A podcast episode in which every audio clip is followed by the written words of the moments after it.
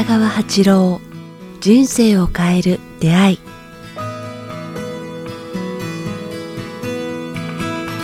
こんにちは早川洋平です。北川八郎人生を変える出会い。北川先生今日もよろしくお願いします。よろしくお願いします。北川です。さあ、えー、これ配信されるのはおそらく5月のゴールデンウィーク明けだと思うんですけども今年ね10連休ということでどうだったんでしょうね。先生どんな予定ですか？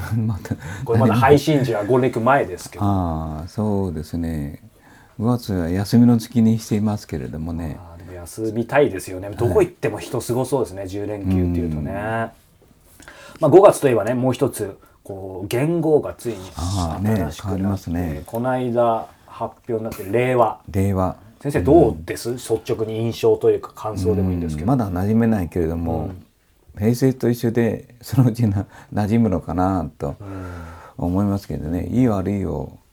判断してももうどうしようもないからですね。そうですね。だから受け入れて、あの言葉の意味を大事にしてその通り生きるようにしていきたいですね。特に和和ということそうですね。はい。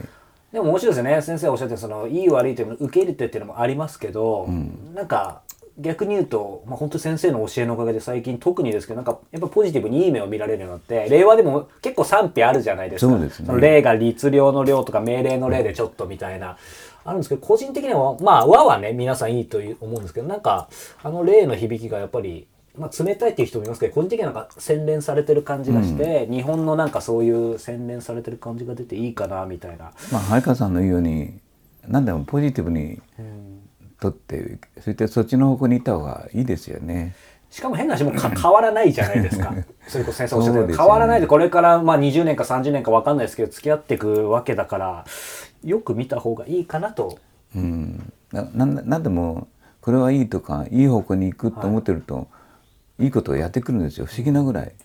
そうなんですよね。だからねやっぱそこを大事にしたいですね。まだあこれはきっといいいいだろうって良くなっていくんですよね。なんかね地味に嬉しかったです。その言語の時にそその結構微妙って言ってる方がいる中でそう思えたのはやっぱ先生の本当教えのおかげだなと思って。よかったです。うん。はいありがたい限りなんですけども。さあ、えー今日はですね、えーまた最近質問たくさんいただいてて、えーこんな質問を、えーいただいています。今日は質問取り上げます、えー子育てママさんからいただいています、えー姑との関係で悩んでいます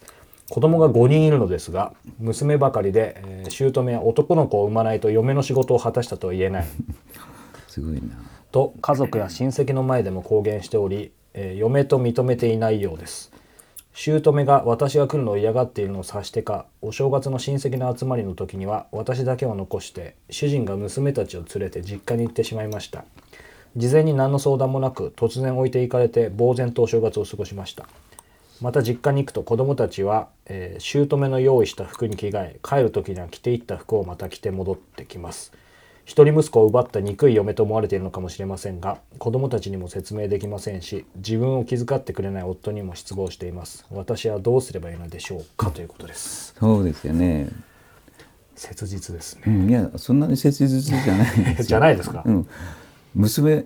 ばっかりっていうのはすごい宝ですよねね。今今の時代、うんこの方がちょっとこう40ぐらいになった時は、まあこんなにたくさん娘さんたちに囲まれてよかったときっと思うでしょうね。あ男の子は遠くに行ってしまいますけれども、やっぱお嬢さんとか女性っていうのはうん。すごくなんか親身に親たちや周りの人たちをこうなんか心を尽くしてくれますからね。大事にされるといいと思うんですね。だけど僕は思いますねこう、うん。まあこの言葉がこんな言葉があるんですよ。こう。はい。こうどどんな卑俗な考え方や卑しい考え方や反対ばかりの考え方がこう周りを囲んで囲んでいてもですねはい。私たちの周りを取り巻いていても、うん、その人たちにとにかく一方通行でいいから、うん。祝福と感謝を捧げなさいそうするとこう相手が変わるよりもあなたが安らぎますようんっていう私は思いますね。うん。だからまあご主人とかお母さんたちにも光を送ることと、あとはただ自分の手元にいる娘たちに愛情たっぷり洋服を買っね開けてあげたり、まあ、縫うことを教えたり女性として楽しむことを一生懸命楽しめばいいんじゃないですかね、男の子にはできない遊びやなんか教育 なんか針仕事じゃないんですけども、なんかこう作ろうことや、食事を作ることやお芝居を見ることや、女性ならでのまあありますよね。なんか今は本当に女性が強いし 女性の時代だから、僕はすごい宝をいっぱいもらってるってつくづく思いますね。先生おっしゃったようにねその、まあ、よく嫌いな人ほど光を送りなさいって話もありますし、まあ、今その、まあ、姑の方だったりご主人に、まあ、光をってもありますけどなんだろうさっきの元号の話じゃないですけどやっぱりどこにフォーカスするかっていう先生おっしゃったようにその今いろいろ姑の方から言われてるかもしれないですけどそのお子さん5人いて、ね、お嬢さん5人いて、うん、そこのいいいい部分っていう方にも見た方がいいかもしれないですよね。こうあの実家に行ってどうのこうのっていうのはまあ些細なことで、うん、それにとらわれないで自分のところに来た時は、うん、なんかあのきちんと洋服をねあれあの着せてあげたり、うん、食事を正しい食事と思われるような正しい食事ですね、はい、まあ、野菜中心で健康になるような食事を教えてあげたりすることの方が大事でその向こうのなんか取り巻いているこうなんか大したことない考え方にとらわれないでしっかりこう前見て娘たちをきちんと育てよう愛情を注ごうで勇気を与えようって思えば気にならなくなると思いますけれどね。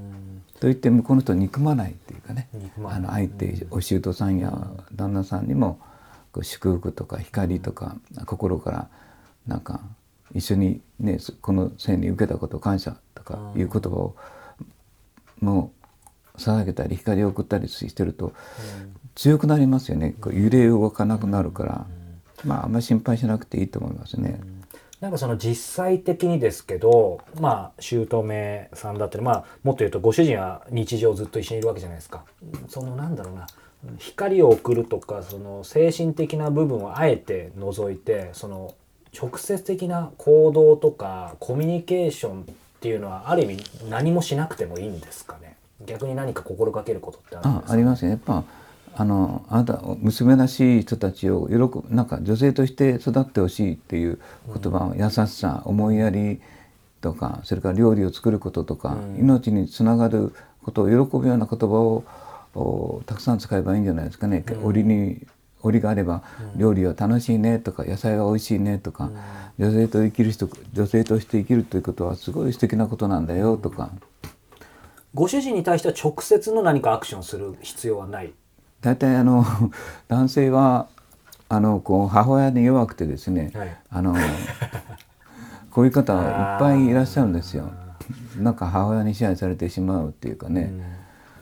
うん、男の方の方がそういう方多いんですよね。だからご主人に対してもまあ背中に向かってこう、うん、男らしく生きてってこう、うん、で非難しないっていうかね、まあ勇気を持って光を送るっていうかね、やっぱり直接の言動っていうよりそういう気持ちで接するみたいな。であの家庭こっちの家庭に帰った時は大事にこう立ててあげる、うん、こう家計をこう担ってくれてるし、娘たちの父親なんだから。そうですね。その5人もご主人いたからこそ、当然生まれてるわけですよね。だからご主人もおそらくしっかりしてくれると思うんですよね、うん、こうシャンとする 課長じゃないけれども。そうですね。5人いたらしっかりしますよね、うん、5人の娘たちの中の男だから、うん、お父さん男らしいとか、うん、あ男っぽいとか言ってあげれば、うん、なんか男としての役目を果たすんじゃないですかね。ね7人まあ普段7人家族で男1人ですからね。そうです、ね、想像つかないですね。でねもう一つだけ面白い話があるんだけど、はい、やっぱあの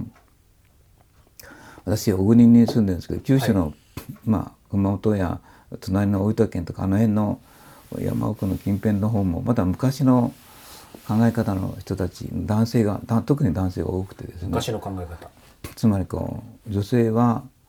えー、子供を出産と家事のためにあるみたいな。いまだにそういう50代60代3 4 0代はないと思うんですけども、はい、50代60代の以上の方たちがたくさんいるんですよ。だから、えー、そこではやっぱり女性がこう家事労働の道具みたいな見方を、はい。うん、なんか見られてたんですけど最近やっぱ変わりましたよ。女性が強くなって、うん。なんか女性がバリバリ働くようになってそしてご主人をしのぐようになってきたから、うん。だんだんだんだん女性も目覚めてきたんでしょうね。それはいい部分もあるわけですよね。ああいいか悪いか男が押され始めたって感じはあーしますね。だから本当に時代は変わって、まあこういう男性がだんだんだんだん押されてくる時代が変わって女性の時代にはっきはっきり入ったと言えるからあそんなにこう周りがどんなにこうそんな人がいてもこう感謝と祝福うん。を注ぎなさいっていいいうこういい言葉があるので。うんさらに、ねうん、求めて前を進んでみてください。きっとなんか変わると思いますね、娘さんたちが素敵な娘さんになるんじゃないですかね、お母さん大好きっていうか。いいですね5人ね。うん。はい。さあ、えーこの番組では皆様からのご質問ご感想を募集しております。詳しくは、えー北川八郎ホームページもしくは、えーこちらのメールアドレス北川アットマークキクタス .jp 北川アットマーク KIQ アルファベットの Q tas.jp までお寄せください。さあそして、えー来月ですね。えー6月8日土曜日、えー名古屋で、えー北川先生の講演会開かれます。えーまた同じく6月から、えーまた満月の夜の勉強会、えー東京福島山形各地で、えー開催されますので、えーぜひ、えー北川先生のねこう教ええー触れる貴重な機会ですので、えー皆さん参加されてみてください。どの情報も、えーホームページにアップされています。でも今勉強会の、えーご案内してて思いましたけど先生がちょうど僕が勉強会まだ行こうか行く前かそれこそ、まあ、こんなんですけど、ま、迷ってた時期に先生おっしゃってくださったのが、これあえて言いますけど誤解を恐れずにその僕の教えもいいけど、ん。やっぱりそこに来てる人たちとこう触れることがすごく大事だからおいでって言ってくださってあそれがまあこの仕事してながら僕はあのあんま人と接するの得意じゃないんですけど、今すごくわかるんですけどなんかその意味を先生このリスナーの方にちょっと言っていただいてもいいですか？そうですねこう。私はなんかこういつも私に対して崇拝するなって言ってるんですよねこう。支配されるからですね。まあ尊敬はいいけれども私がこうどんなに素晴らしいことや心を打つようなことを言ってもそれを崇拝してはいけない。そうじゃなくてまあこう来たそこに来てる人たちに言葉を浴びた人たちと共感して仲間意識で目覚めていくいく方のがもっと素晴らしいんですよね。で私なんか大したことないんですよ。いや本当になんかなんか支配が私とか言葉の支配から逃れて仲間たちと共に生きていく、そういう仲間とか考えの違う人たちや共感する人たちやそういう人たちと知り合うことの方が数倍素晴らしいんですよね。だからまあ話聞くのもそのいい雰囲気の中で話を聞いていい雰囲気の中で集まった人たちと触れ合う方がまあ何倍も楽しいと思うんですね長続きするし。そうですねなんか変なこううっと頑張んなきゃとかなんかすごいギラギラとかないですよね。ないですね。だからそういう人たちと知り合うとなんか勇気づけられますよね。こうあ